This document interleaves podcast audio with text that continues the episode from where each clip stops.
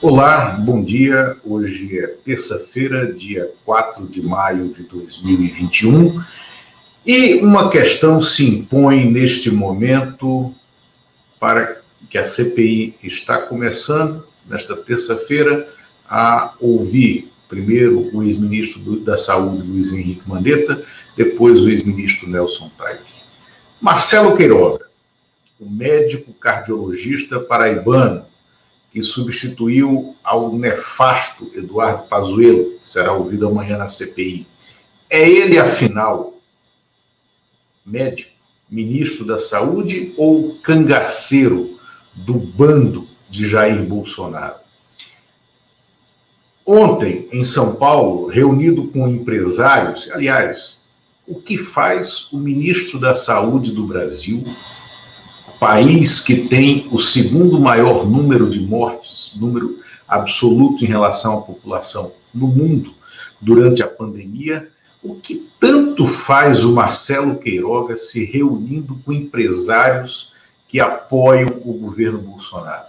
O que tanto faz esse ministro da Saúde se reunindo toda semana, mais de uma vez por semana, com empresários que querem, por exemplo, comprar vacinas e, e, e vacinar apenas os seus funcionários, que querem transformar a vacina, que é para salvar populações, em um objeto para salvar os seus.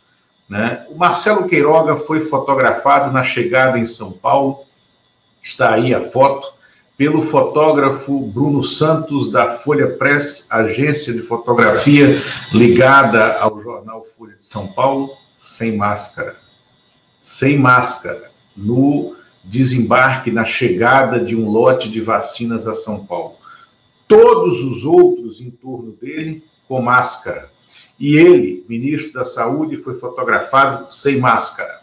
Né? Fotografia de Bruno Santos, da Folha Press. Bom, em razão desse flagrante de fotojornalismo, o ministro da Saúde propôs aos empresários com os quais se reuniu que eles parassem de anunciar em veículos de imprensa que tinham uma posição crítica ao governo que ele é servil, ao governo que ele é serviçal, ao governo não, desculpem, ao bando de cangaceiros que ocupa a esplanada dos ministérios e que tem no cardiologista Marcelo Queiroga um cangaceiro. Um cangaceiro que atira contra a liberdade de imprensa. Um cangaceiro que quer tirar da imprensa a independência, a liberdade de apurar, publicar e analisar aquilo que é notícia da forma como deve ser feito. E não seguindo as rédeas do Palácio do Planalto, aonde está lá enclausurado né, a figura perversa e vil de Jair Bolsonaro, chefe desse bando de cangaceiros ao qual pertence o Marcelo Queiroga. Marcelo Queiroga talvez esteja confundindo as coisas, afinal, o seu estado, a Paraíba, é o único estado do país que tem uma coisa completamente é, é, é, é, diferente no país, do ponto de vista de imprensa, que é um jornal diário chamado A União, né, é, e editado dentro do gabinete do governador.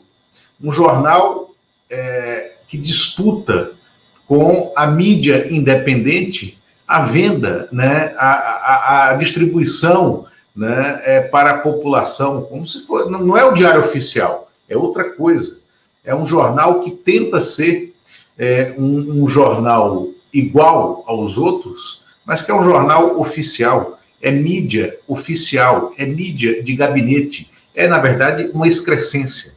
Então, o Marcelo Queiroga, que certamente não entende nada de democracia, não entende nada de imprensa, não entende nada de liberdade de imprensa, poderia revelar que entende alguma coisa de gestão e de administração pública, mas ele tenta esconder embaixo do tapete os malfeitos que são colecionados, né, dia a dia por esse governo, inclusive e sobretudo na gestão desastrosa da pandemia.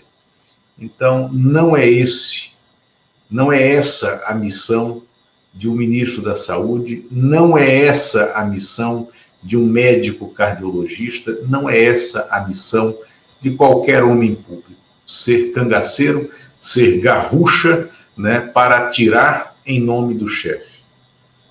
Marcelo Queiroga precisa explicar, entre outros, né, esse gesto provocativo que fez junto a empresários de São Paulo. E tem que explicar também por que é que ele se reúne tanto com empresários.